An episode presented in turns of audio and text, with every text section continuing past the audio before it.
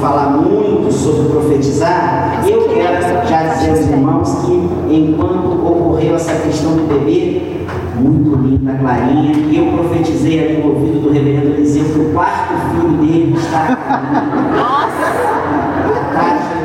Está ali fingindo que não ouviu, mas ela recebe. E aí esse vai pegar muito. Ele vai pegar muito.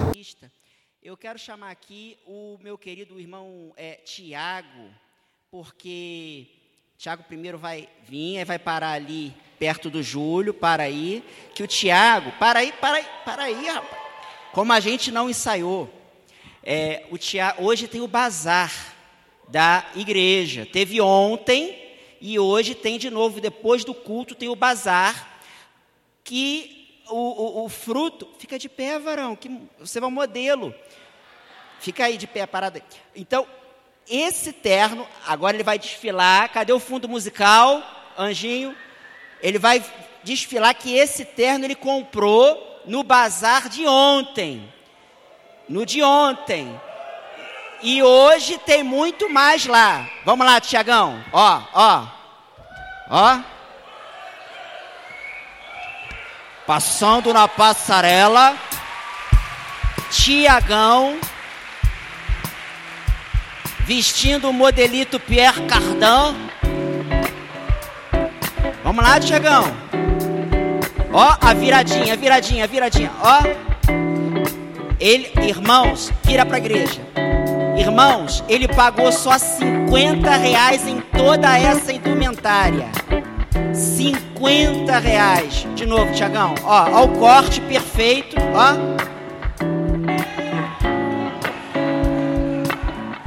Com 50 reais, ele foi abençoado com essa roupa maravilhosa e abençoou a vinda de uma família de refugiados da Síria porque tudo que você comprar hoje e comprou ontem no bazar, que é depois do culto, vai ser usado para trazer essa família da guerra da Síria.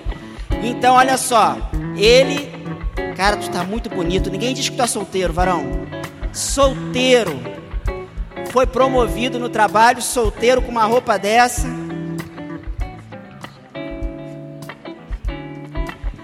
Pode sentar lá, varão. Obrigado, Thiago.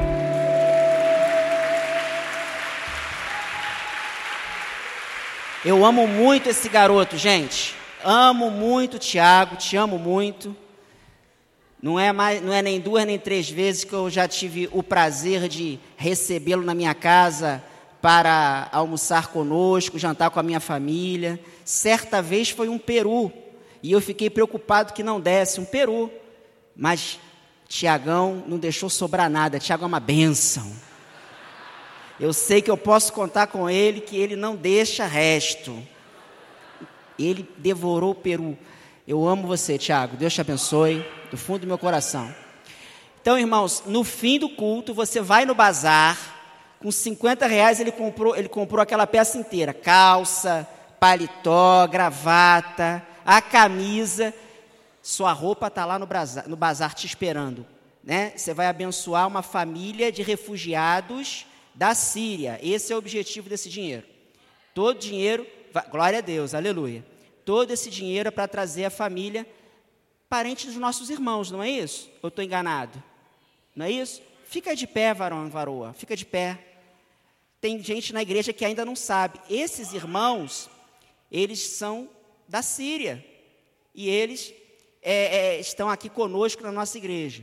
O que você gastar hoje no bazar, você vai estar ajudando em que membros da família deles, que estão lá sob a proteção do Espírito Santo de Deus, porque só o Espírito Santo de Deus para proteger daquela guerra que está lá acontecendo.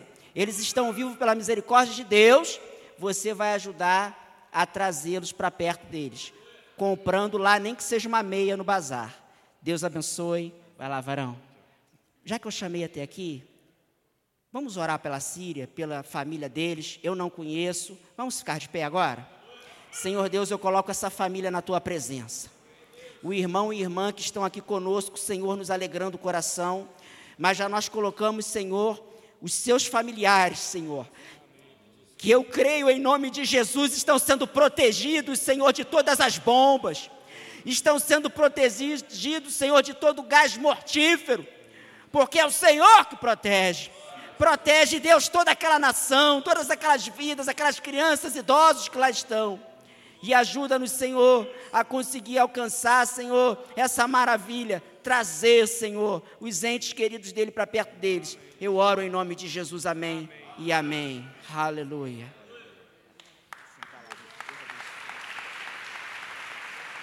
Glória a Deus, aleluia. Abra sua, palavra, sua Bíblia, irmãos, na palavra do Senhor, lá em Ezequiel, livro de Ezequiel.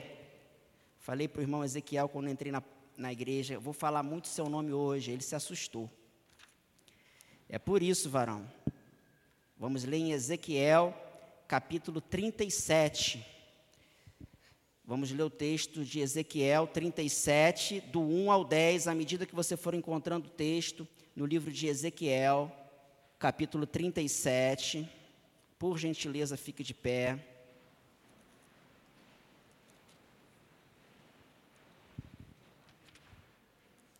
Ezequiel 37, nós leremos do 1 ao 10.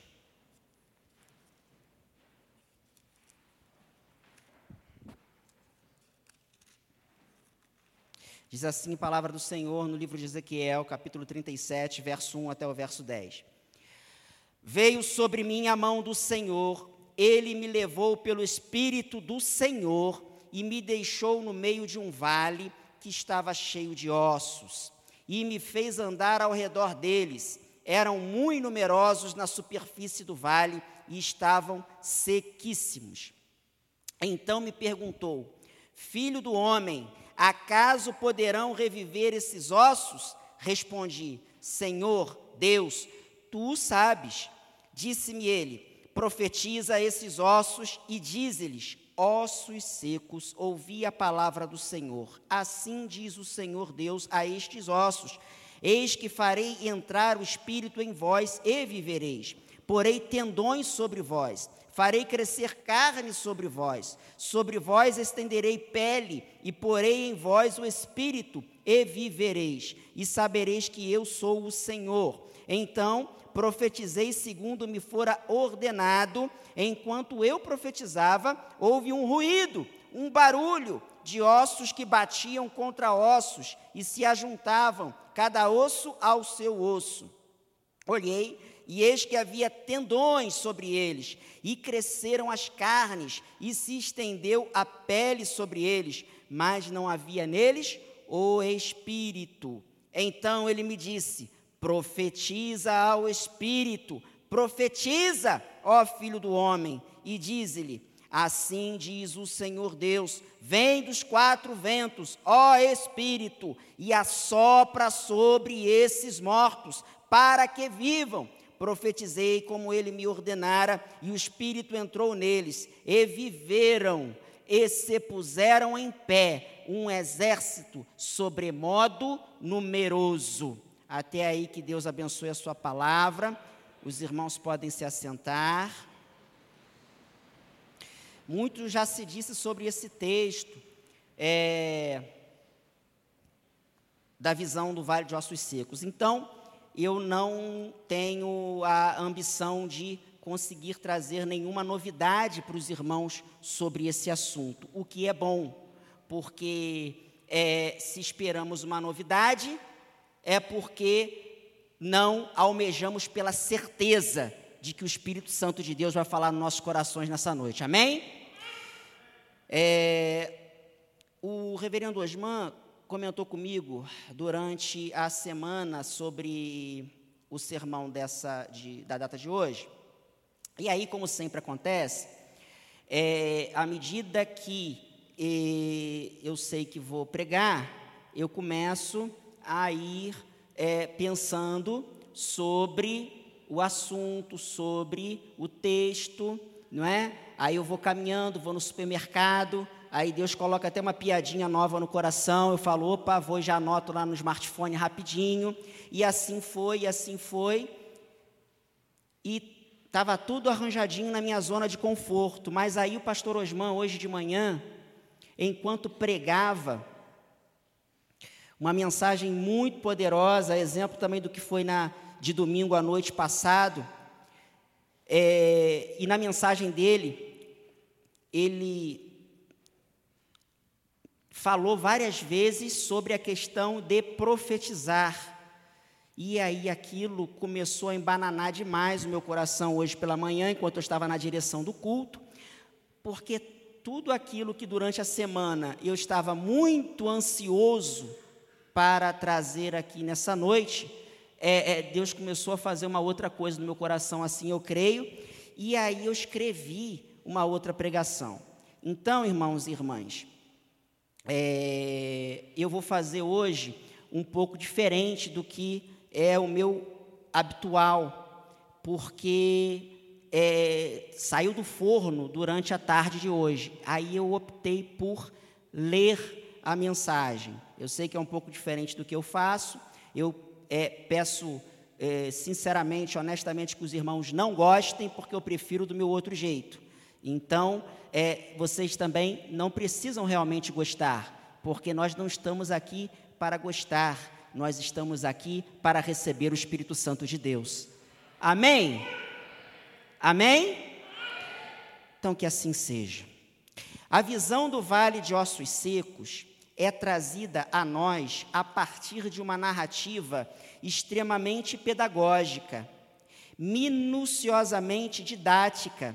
No versículo 3, o Senhor põe a fé do profeta à prova ao perguntá-lo se os ossos poderiam reviver, enquanto que o profeta dá uma resposta meio que evasiva: Senhor Deus, tu sabes.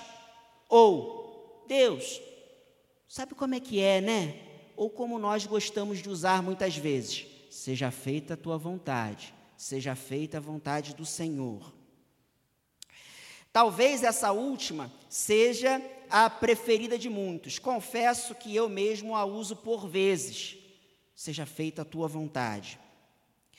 Nesta etapa da narrativa, o Senhor está aquecendo a fé do profeta, o está preparando para o grande e maravilhoso sinal que está por vir.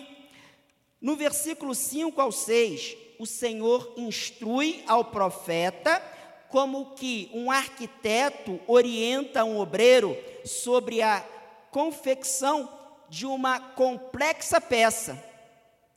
Quanto aos componentes físicos dessa peça, o escriba do texto anotou os ingredientes: tendões, carne e pele, a se juntarem aos ossos que estavam secos. Outros ingredientes, os quais o Senhor talvez possa ter dito que reconstruiria naqueles corpos, os quais são necessários que revivam para os mesmos ficarem de pé, estes o escriba não pôde anotar, pois desconhecia ainda a sua existência, embora, obviamente, não o Senhor, que é quem criou tais componentes. Refiro-me às células, aos neurônios, às glândulas, às enzimas, tantos outros componentes, alguns microscópicos, que juntos compõem a máquina mais perfeita e complexa já criada, o ser humano. Isto me leva a compreender que visões e profecias muitas vezes nos são reveladas apenas em parte. Ainda assim, nem sempre entendemos toda essa parte numa primeira sentada. É a pedagogia de Deus, a didática do Senhor que nos conhece, conhece o nosso funcionamento.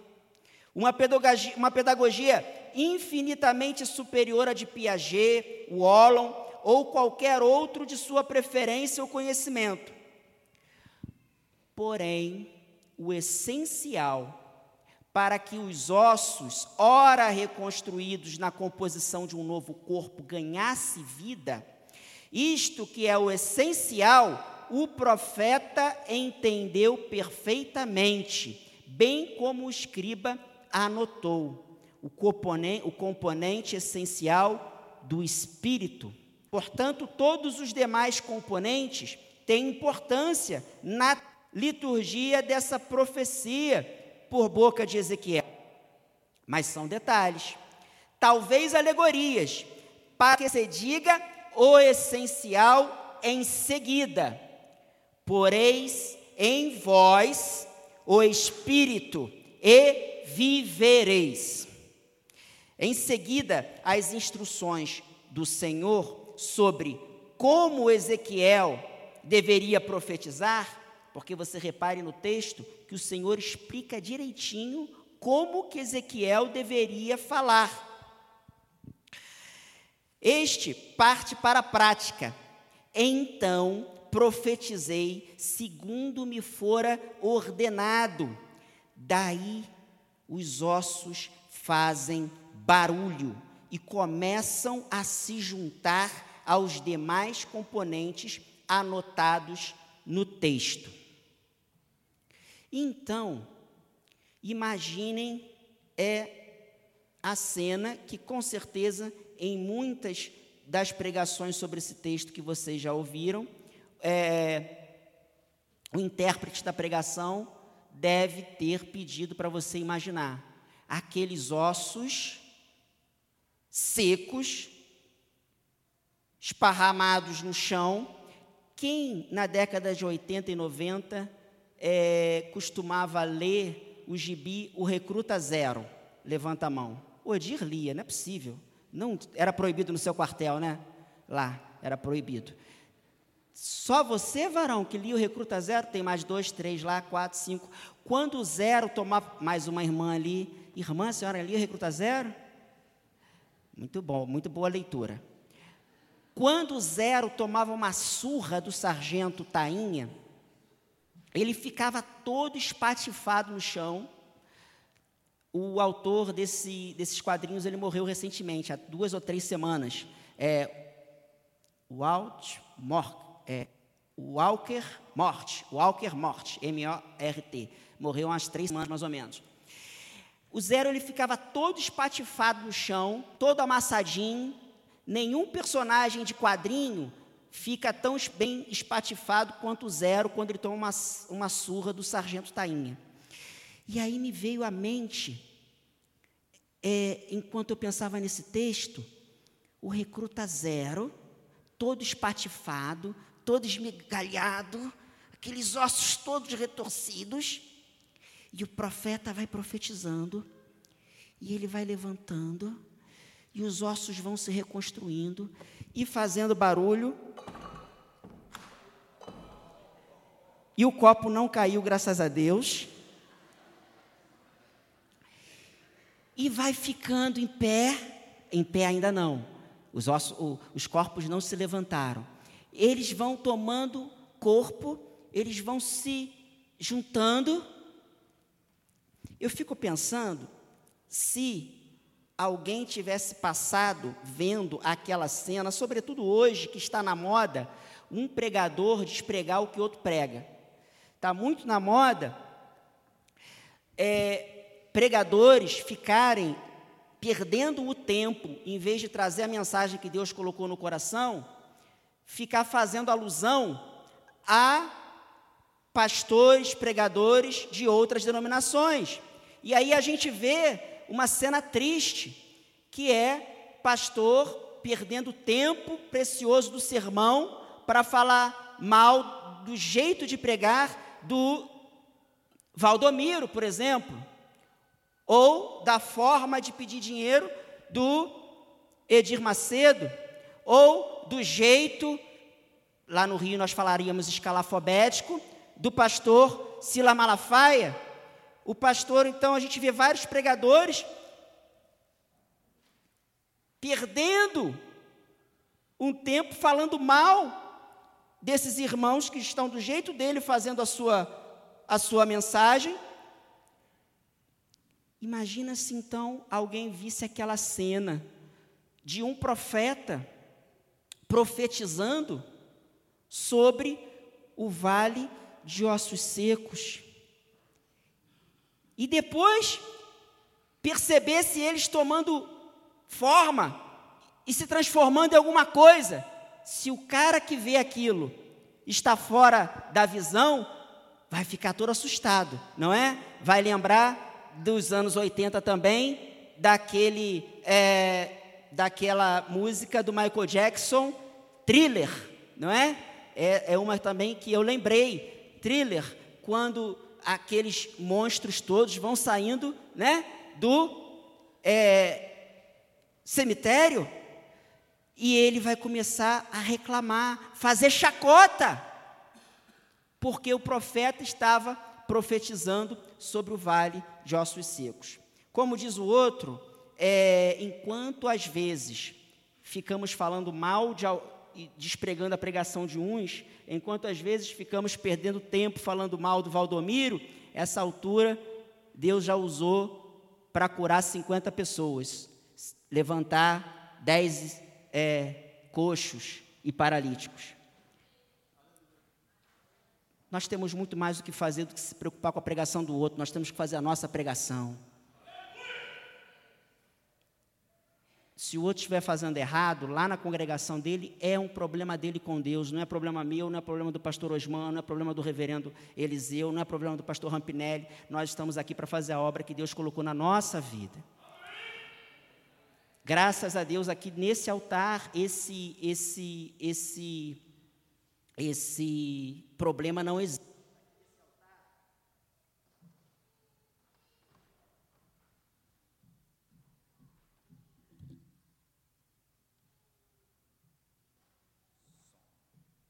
Alô, som. Obrigado, meu querido. Daqui desse altar, graças a Deus, esse tipo de bobagem não sai.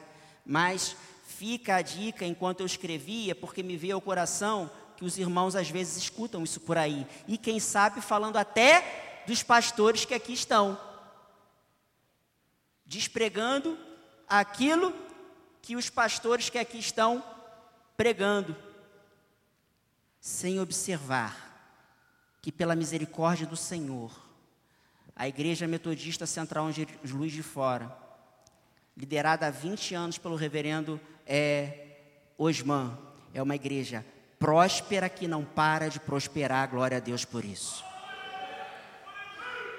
É uma igreja em que os sinais e prodígios do Espírito, através do Espírito Santo de Deus, eles acontecem na reunião de oração das terças-feiras, no culto das quintas-feiras, na escola dominical pela manhã, no culto das cinco, no culto das sete, porque o Senhor está sendo pregado aqui nesse lugar, glória a Deus por isso.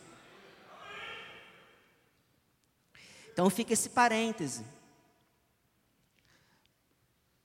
Poreis em vós o espírito e vivereis. Ossos secos é igual ao mortinho da silva, acabado, inoperante, inerte, não serve nem para adubo os ossos secos, nem para alimento de verme, nem para isso serve. Ossos sequíssimos não servem para nada. Mas um corpo unido montado engenhosamente com multiformes peças, cada qual no seu lugar, cada qual com sua função específica, todas as peças revividas e reconstruídas pela mão do Senhor, como um vaso que fora quebrado depois de uma vida carcomida, este vaso volta a ser barro para ser então reconstruído através das mãos do oleiro. Assim também um corpo revivido, juntado, ligado por peças igualmente reformadas, convertidas pela obra do Espírito Santo de Deus, esse corpo está pronto para servir para muita coisa. Esse corpo está pronto para o serviço. Amém? Não pode ser um mero detalhe, já que o texto narra a reconstrução de corpos, esmiuçando a unidade de seus membros. O fato de que, nesta visão do vale de ossos secos, o Senhor dá uma pista de seu próprio caráter dialogal, refiro-me à singular narrativa da ação de duas pessoas da Trindade nessa ação. Versículo 1: Veio sobre mim a mão do Senhor, ele me levou pelo Espírito do Senhor. Duas das pessoas do Deus Trino aqui protagonizadas. Assim como as células, os neurônios, as enzimas, componentes não revelados aqui, como disse antes, mas que existem e foram reconstruídos para que aqueles corpos se realinhassem, também sempre existiu uma terceira pessoa, a qual certamente lá estava presente nessa ocasião do texto, bem como está presente desde o Gênesis, ao lado do Deus Criador, quando esse diz: façamos o homem à nossa imagem e semelhança. É a pessoa do filho. A própria ação, pois é o Verbo. O escriba não relatou que ele estava lá com o Pai e o Espírito Santo, pois o Cristo ainda não fora revelado. Ainda não era sua hora mas o Verbo estava lá. Não é porque o profeta não disse que não estava, que ele não estava, pois sem o Verbo, nada do que foi feito se fez.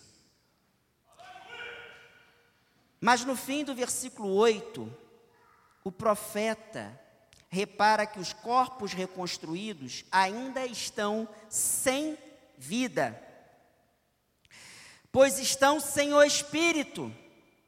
E por que o profeta conclui isto? Porque, embora aparentemente perfeitos, exatamente montados, todas as peças nas suas partes, belamente ornamentados, embora limpos e sem o mau cheiro, pois o fedor da putrificação da morte e decomposição haviam sido curados, a plenitude da vida ainda não havia se manifestado naqueles corpos. O fôlego de vida ainda não havia sido soprado. E o que denunciava isto aos olhos do profeta era a falta de atitude. Falta de atitude daqueles corpos. Eles estavam inertes no chão, como bonecos bobos sem vida. Daí novamente Ezequiel profetiza, profetizou de novo. E aqueles corpos finalmente se levantam, pois agora sim finalmente receberam o essencial, que é o Espírito. Agora ficam de pé, pois agora tem vida. Meu irmão, minha irmã, se você escolhe lamentar as partes de seu corpo que lhe faltam, e ao fazer essa escolha pela lamentação, você prefere não se levantar do seu lugar, de sua posição, de sua zona de conforto, para aquela que Deus quer te colocar. E algumas vezes fica lamuriando. O membro de seu corpo que não funciona bem. Ou mesmo que você não o tenha. É uma opção sua. Você tem essa opção. Mas saiba que você tem a opção de se levantar pela fé, pois o seu espírito, que é o essencial. O essencial não é a sua perna, não é o seu braço, não é o seu bolso, não é o seu diploma, não é a sua capacidade de pensar, não é a sua simpatia, não é a sua eloquência, não é a sua boa política, não é a boa educação que seu pai e sua mãe te deu. O essencial é o espírito que o Senhor te soprou e ele já soprou em você.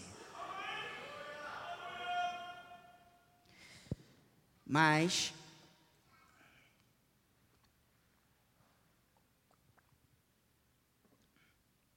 você tem a opção de, mesmo recebendo esse Espírito,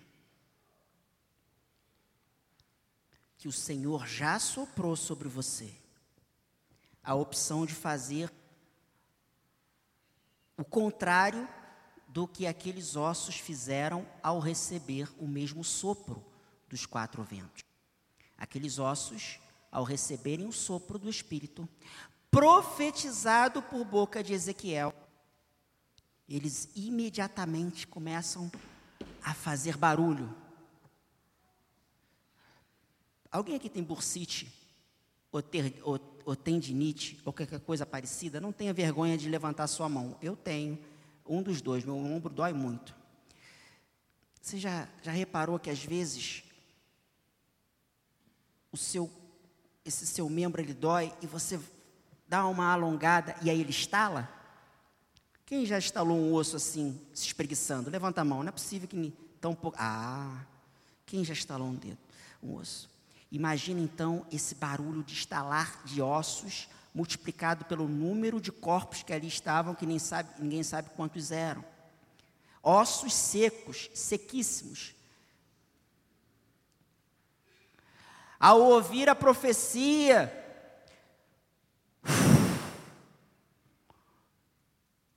seguida do sopro do Espírito, aqueles ossos, outrora inertes, reconstruídos com todos os componentes aqui falados que são necessários para um corpo, se levantaram. Todos nós temos a opção de fazer o contrário. Deus nos deu essa opção quando Ele inventou um negócio chamado livre-arbítrio. E Ele respeita isso. Daí tem a parábola dos talentos, que Ele permite que alguns simplesmente enterrem o seu. Pastor, eu não, eu não tenho dinheiro, pastor, eu não tenho saúde, pastor, eu não tenho tempo. E alguns até dizem, para mim nunca disse, mas talvez o pastor Osman, que é mais velho de casa, já tenha ouvido: Pastor, eu não quero. Pelo menos esse é sincero: Não quero. Essa é uma opção. A opção que aqueles ossos ressurretos não quiseram fazer. E por não quiserem fazer, não quererem fazer essa opção de ao receber o sopro do Espírito continuarem inertes, sem se levantar, eles ganharam vida e constituíram entre si um grande exército. E eu não vou perguntar, porque eu sei que tem.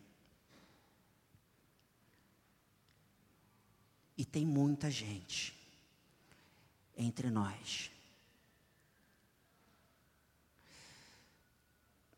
que já disse sim há muito tempo para essa ordem, essa profecia, recebeu o Espírito e está exercendo seus dons e talentos. Mas eu reparo que na medida em que muitos trabalhos importantes que a nossa igreja faz, e quantos eles são, hein?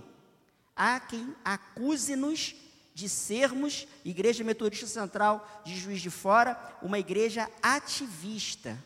Mas nós não somos uma igreja ativista. Nós somos uma igreja em atividade.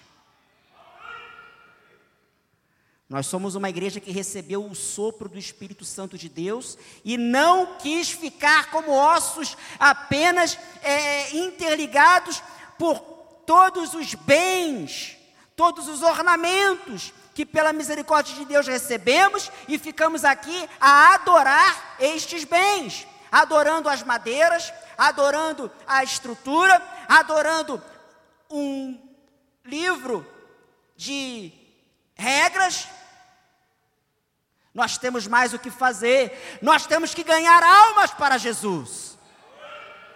Nós temos que levar ao conhecimento de outros ossos que também estão secos e sem vidas, que existe um Senhor, que existe um Jesus maravilhoso que quer ir em suas casas, que quer morar lá, criar morada.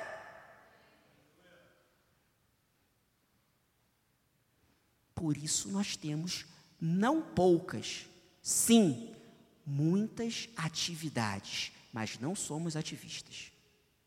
Somos uma igreja em atividade.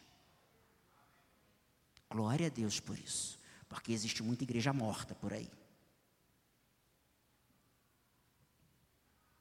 Entrei naquela igreja, Metodista Central de, de Juiz de Fora, não consegui ficar lá. Eita barulho! Eita barulho!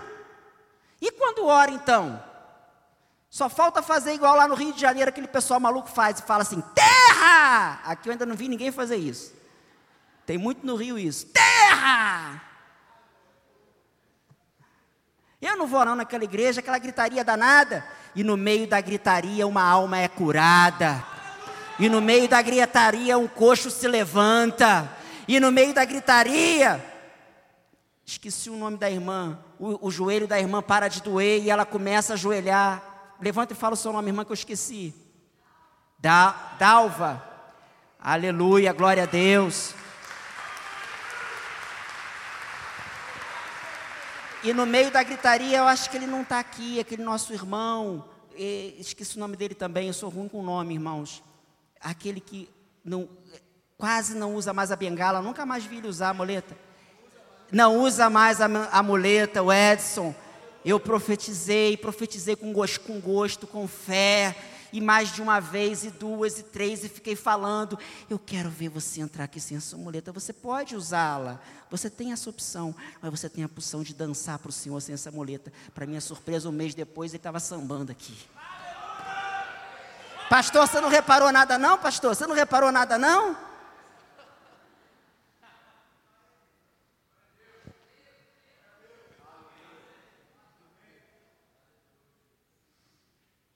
quer silêncio absoluto, quer que o ouvido não doa, mora no cemitério. Só tem morto. Só tem ossos secos. Lá não vai ter perturbação, a não ser que quem vai morar lá por essa opção deu azar de morrer um crente da Igreja Metodista Central de Juiz de Fora. Aí quando a gente chegar lá, vai ter ele vai ter que se mudar de novo. Vai procurar outro cemitério.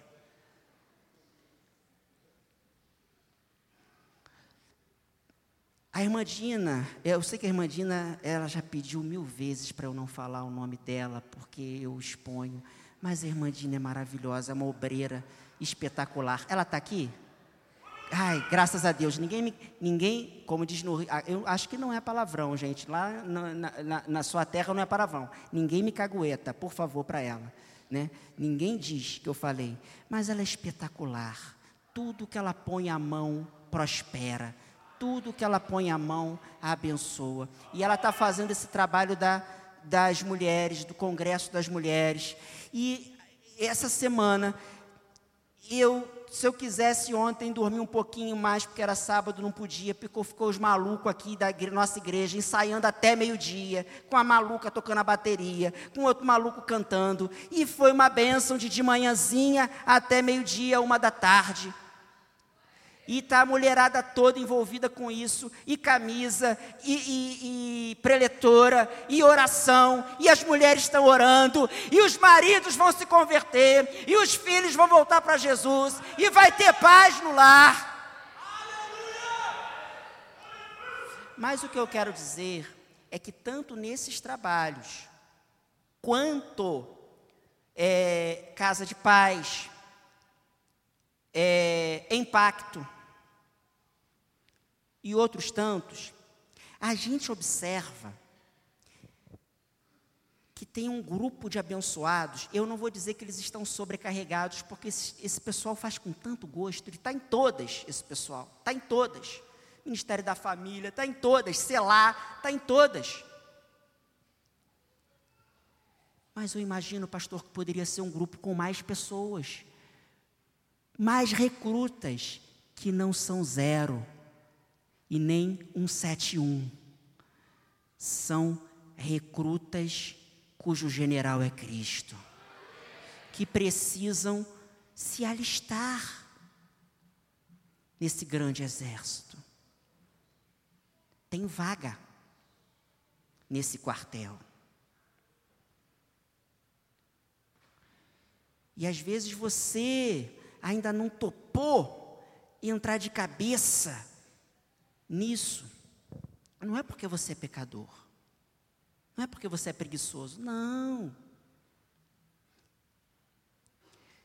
É porque você sente, e é normal, a falta de uma parte do seu corpo que, na sua opinião, não funciona bem. Pastor, eu não vou sempre porque nem sempre eu tenho o dinheiro para bancar isso. Pastor, eu não vou sempre porque eu trabalho, então eu quase não vou. Pastor, eu não vou porque eu estou fazendo mestrado, doutorado, estou estudando. Pastor, eu tenho que cuidar do meu marido, tenho que cuidar da minha esposa. Eu não tenho tempo, eu não tenho isso, eu não tenho aquilo. É uma parte do seu corpo que não funciona. Você não percebeu mas você começou a dar importância demais para a parte desse seu corpo que você acha que é fundamental.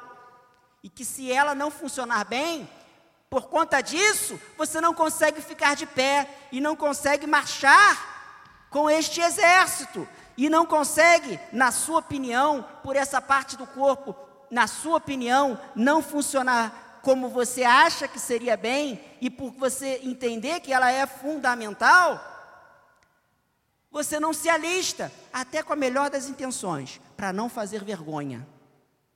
E aí você que tem o dom de cantar, está enterrando esse talento. E aí você que tem o dom de administrar, está enterrando esse talento. E aí que você tem, aí você que tem o dom é, de ajudar, cozinhar, palestrar, lavar um banheiro, é, orientar, tomar conta de criança, você vai enterrando esse talento. E você só não sobrecarrega os demais soldados que estão alistados neste exército, porque o Senhor dá graça para eles. Mas o Senhor também tem graça para dar para você, que está enterrando o seu talento, que não está executando todo o seu potencial, que poderia fazer mais.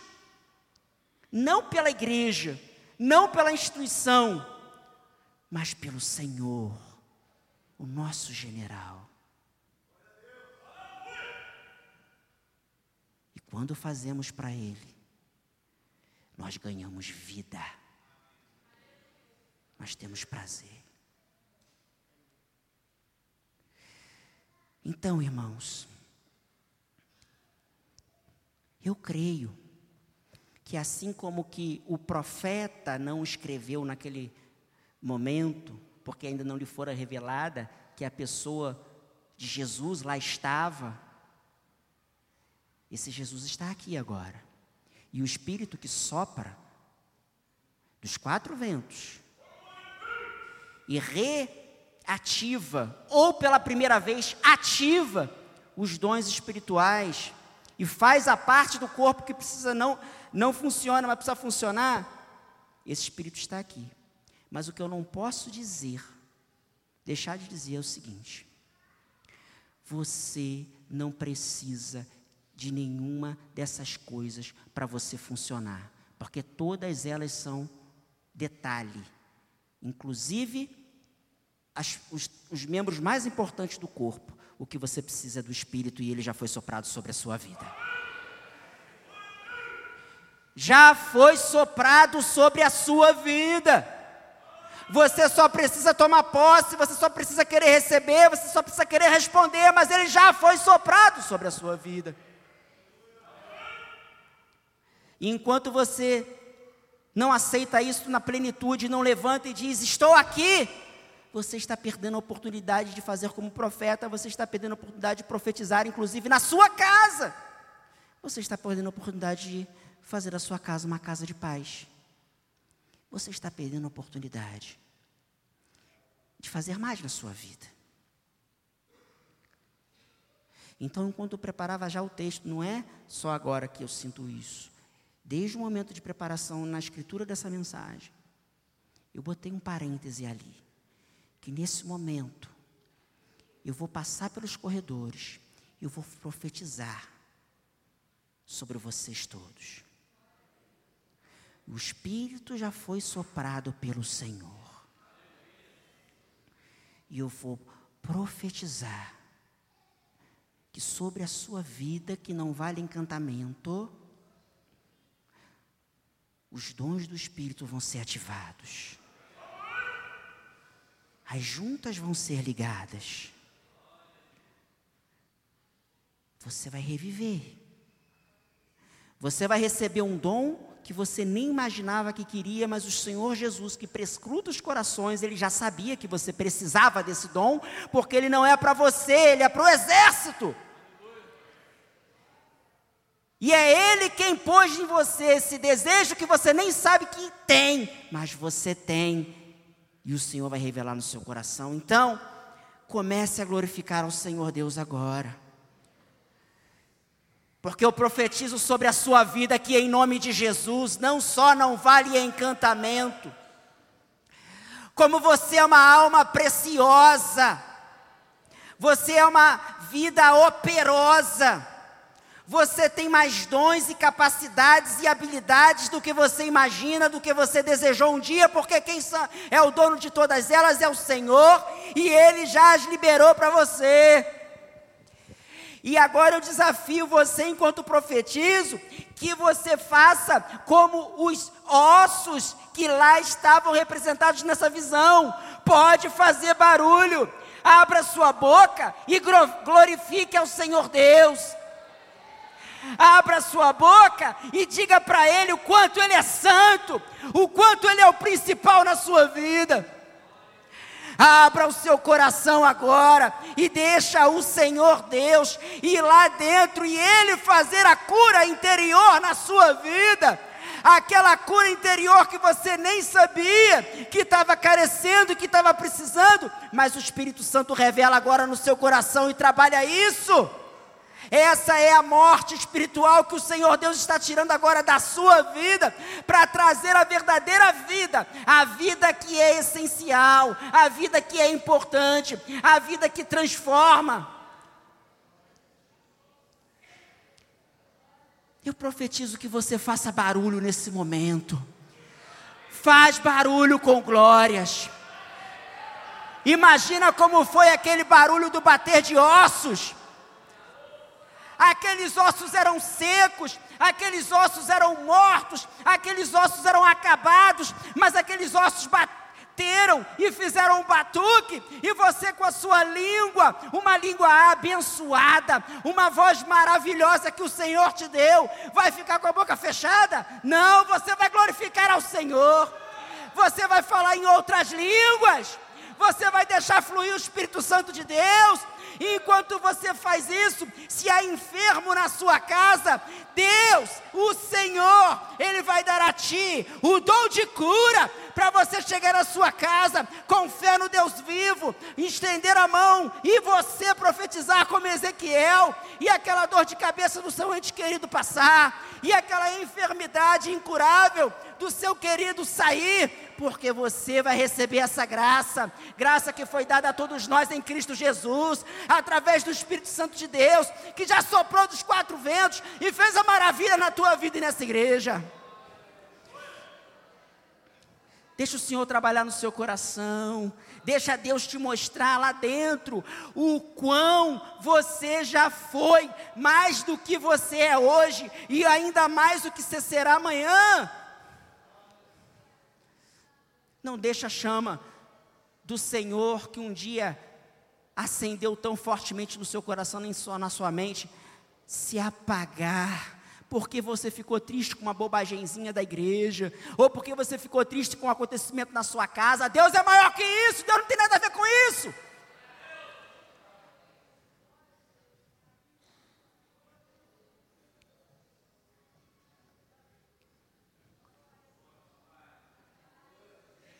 Aleluia.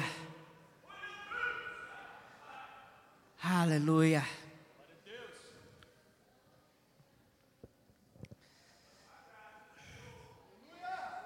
Vai dando glória, deixa o barulho dos ossos se juntando estalar, faz barulho ossos, esses ossos não estão mais secos não, faz barulho ossos.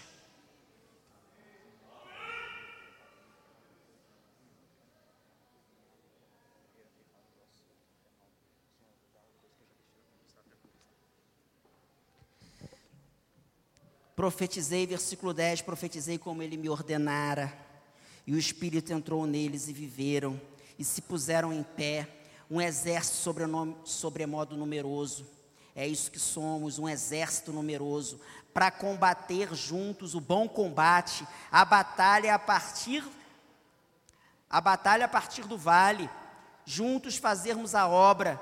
Deus não te concedeu a vida para você a levar na letargia. Deus te deu saúde para você aguentar a caminhada da fé. Amém? Deus não te deu boca para ficar fechada, mas para bradar um glória. Amém? Deus te fez assim, simpático. Não tem ninguém feio aqui. Eu conheço gente feia, eu já vi gente feia. Não tem ninguém. Eu pegava o ônibus da Central do Brasil, eu sei o que é gente feia. Não tem gente feia aqui. Deus, não, não ouvi direito, não, mas amém. Deus te fez assim, boa aparência, bem apessoado, nascido dentro de uma família cujos, cujos alguns componentes dela ainda precisam conhecer a Jesus, pois será você quem apresentará Jesus para eles, para sua família, para seus vizinhos. Amém? Então você pode começar a fazer isso agora pegando uma dessas fichas. Essa é a estratégia, a ferramenta que a nossa igreja metodista central em Juiz de Fora está utilizando e está sendo abençoada para ganhar famílias, para ganhar almas para Jesus. Você pode começar a fazer isso agora, pegando essa ficha aqui comigo. Se tem pelo menos uma pessoa na sua casa que ainda não tem a paz de Cristo, você pode levar a paz de Cristo a esse seu ente familiar. Você pode solicitar uma casa de paz nesse lar. Basta você se levantar agora, vir aqui e pegar com fé e com vontade essa ficha. tem aqui o que? Nome, endereço, bairro, e-mail, telefone, convidado por você vem aqui, você pega essa ficha, preenche para entregar a quem, pastor Eliseu? Na recepção, para entregar na, na recepção. Se você tem uma pessoa que não conhece ainda a plenitude dessa paz dentro da sua casa, se você tem acesso à casa dele por ser seu vizinho, amigo ou parente, vem aqui profeticamente como Ezequiel como Ezequiel, e pega a sua ficha, chama para si uma casa de paz. Vem agora.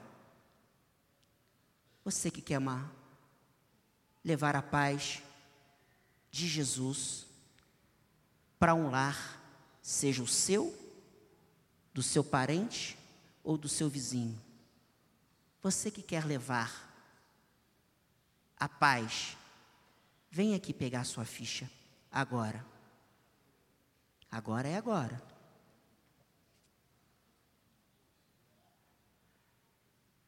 Amém? Ao preencher essa ficha, você está convidando a uma dupla de recrutas abençoados a visitarem esse lar tem mais ficha aqui, eu não quero levar nenhuma de volta para o pastor Osman. Você está convidando uma dupla de soldados da nossa igreja para levar não a guerra, mas a paz a essa casa. Se tem alguém na sua família, na sua casa, que ainda não conhece a Jesus ou conheceu e esse conhecimento está adormecido, você precisa pegar essa ficha. Você precisa. E haverá uma casa de paz e essa alma será ganha para Jesus. E daqui a um tempo, seis semanas, seis semanas, após as seis semanas de realizado os encontros nessa casa, você vai trazer a pessoa aqui, você vai vir chorando, cheio de alegria e vai dizer: Pastor, deu certo. Eu tinha tentado tudo, pastor. Eu bati na madeira três vezes com ele, pastor. Eu fiz promessa, pastor. Eu subi a igreja da Penha de joelhos, pastor, 144 degraus, pastor, e não adiantou nada. Mas eu fiz a casa de paz e os irmãos foram lá em dupla e Jesus operou. E agora, Senhor, agora, pastor, antes era o diacho, mas não, o abençoado desse meu vizinho, desse meu parente, agora é, Cristo, agora é crente em Cristo Jesus. Mas você tem que fazer a casa de paz. Tem ainda algumas aqui. Eu meio que me comprometi em não passar do horário. Estou sendo vigiado por todos os lados.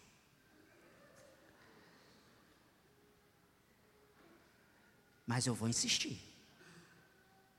Eu me recuso a acreditar que só sete ou oito pessoas precisavam fazer uma casa de paz.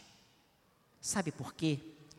Porque se todas as pessoas que moram nas casas de todas as pessoas que estão aqui estivessem bem resolvidas com Cristo Jesus, creio que nem todos estariam nessa igreja, alguns estariam em outras. Mas nós saberíamos que todas as pessoas, membros de todas as famílias que estão aqui, já estão com essa questão de Jesus resolvida. Os juvenis estão se preparando para trabalhar no bazar, não se assustem não. Então eu vou insistir mais um pouco, porque tem mais gente que tem que vir aqui pegar essa ficha e preencher. Se você é juvenil, pode ir.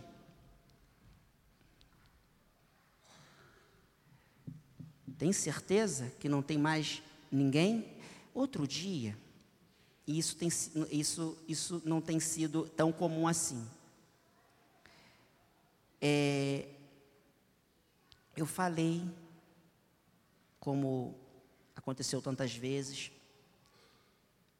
algumas palavras proféticas em palavras de conhecimento. E a pessoa não veio na hora que eu chamei. E eu compreendo que isso às vezes aconteça.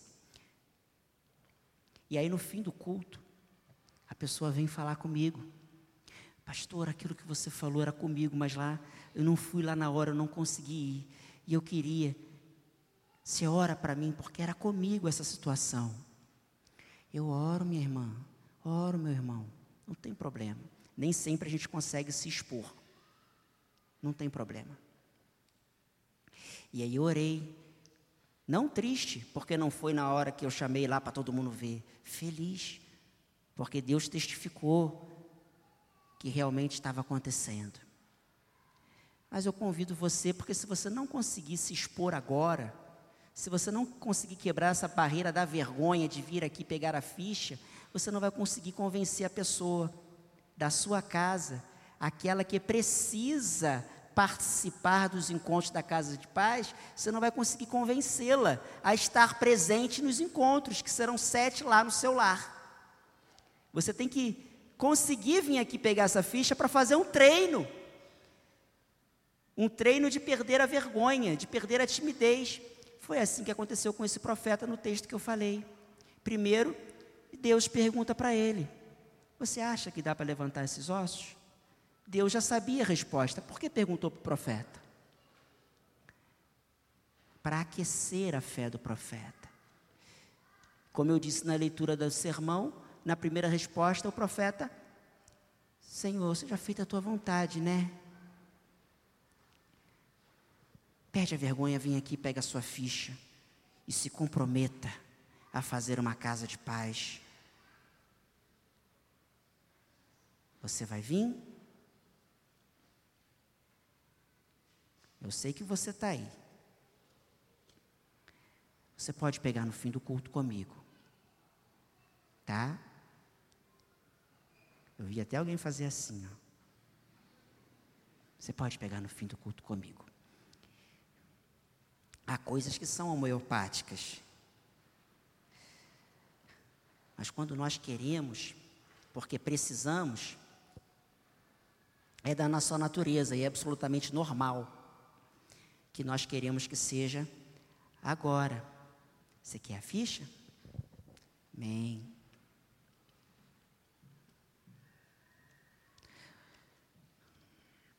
Onde eu botei? Aqui. Você quer a ficha? Amém.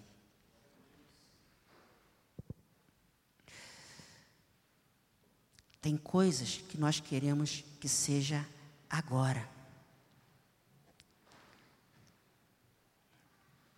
Na Semana Santa, eu abusei de comer bacalhau. Gosto muito, comprei muito.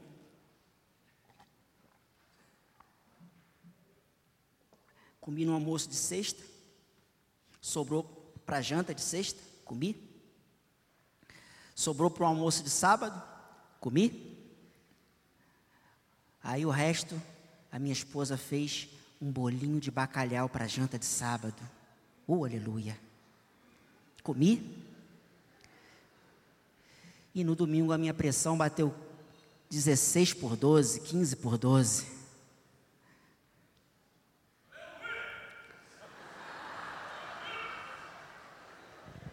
Esse irmão aqui, duas semanas atrás, me convidou, o irmão Luiz e a irmã Leide, para fazer um culto na casa dele, que ele fez aniversário. E aí eu cheguei lá e tinha uma bandeja de coxinhas de galinha. Não é essas que se compra ali, não, de 50 centavos a unidade. Qual é o nome da. Como é? Todas elas são 50 centavos a unidade, né? Não falando mal delas, mas é que é comum. A dele foi feita lá. Tudo feito lá. No aniversário, fui lá comer aquelas coxinhas. Daqui a pouco a gente vai na varanda dele. E ele estende o braço e diz assim, para um grande quintal que ele tem: Eu tenho 50 galinhas, pastor. Tem um galinheiro aqui que tem 50 galinhas. Eu fiquei, varão, que coisa maravilhosa, 50 galinhas. Até então eu não tinha visto as coxinhas. Aí depois eu fui para a mesa e aquele monte de coxinha de galinha. Eu danei a comer as coxinhas, comi tudo, comi, comi, comi, comi. Não satisfeito, na hora de ir embora, eu pedi dois topoer porque eu me recuso a levar salgadinho em saco plástico para casa, que isso é coisa de pobre. Então eu pedi dois topoer, um para os doces e outro para o salgado. Mas eu confesso, meu irmão, que eu bateu um arrependimento naquele momento, depois que eu estava de pança cheia. Porque o arrependimento e a pressão alta só vem depois da pança cheia. E eu pensei, aquelas 50 galinhas do irmão eu deixei elas tudo aleijada. Que eu comi as coxinhas quase todas, não deixei nem para os visitantes que estavam lá. Mas ele me trouxe uma palavra de conforto. Pastor, fica tranquilo. Ela está gostosa, deliciosa essas coxinhas, mas não foi com a galinha daqui que você comeu. Eu comprei um quilo de, eu comprei quilos de peito de frango da Pif Paf e foi feita com peito de frango da Pif Paf, uma delícia. E aí meu desencargo de consciência, eu não alejei nenhuma galinha. Uma delícia aquele dia lá. Mas, irmãos, a pressão alta e a dor de cabeça só vem depois da pança cheia. E aí no domingo, eu estava cambaleante e eu precisava de uma cura, que a minha pressão baixasse. Eu não me lembro quem orou por mim. Irmã, irmã Kim, nós fomos visitar alguém no hospital na segunda-feira, não foi isso? E aí eu fui visitar uma irmã com a irmã Kim, a irmã Kim me chamou para visitar uma irmã no hospital, nós fomos lá, eu me sentindo meio mal, lá no hospital, visitando a irmã Cacá. Oramos lá pela irmã Cacá que estava internada. E aquela pressão alta, e aí eu fui lá e pedi, eu tenho Unimed, mas a fila estava enorme, não dava tempo de eu passar na, na triagem. Aí eu fui direto no corpo de enfermagem que atende a irmã Cacá, tirei a enfermeira da irmã Cacá, que ia fazer um procedimento nela, quer dizer, atrapalhei a doente, porque já estava curada em nome de Jesus. Saí bem. E aí eu falei, tira a minha pressão, que eu estou com a pressão alta. E nisso alguém lá já tinha orado por mim. E deu 12 por 6. Lá no hospital. Saí 17 por não sei quanto, 16 por não sei quanto, 12 por 6. Quando dói na gente, tem que ser na hora. Nós queremos na hora. Tem que ser na hora. E se papai não der na hora, a gente faz beicinho. Não pode ser assim. A gente tem que querer na hora para tudo não é só para a gente. O seu ente querido, você não pode esperar a semana que vem para ganhar ele para Jesus, não, tu tem que ganhar ele logo para Jesus.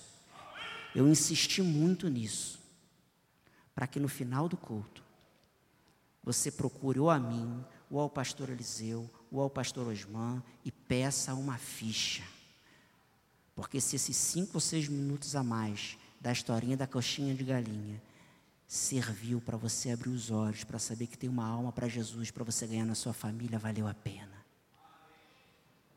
Amém? Fica de pé agora.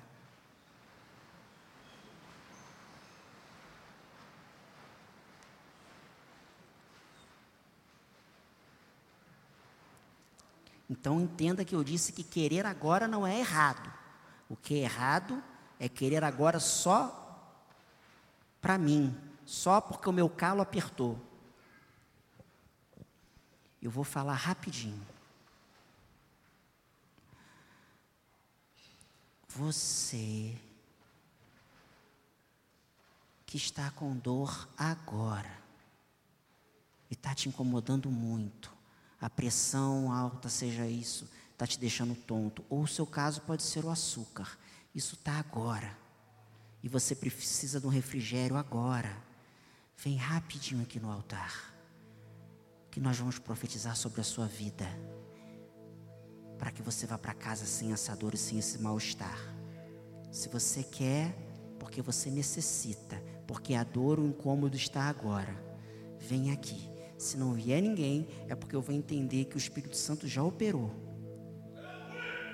E está todo mundo sem dor. E está todo mundo bem. Mas se você vier, eu vou profetizar na sua vida, crendo que isso vai sair da sua vida não amanhã, hoje. Amém.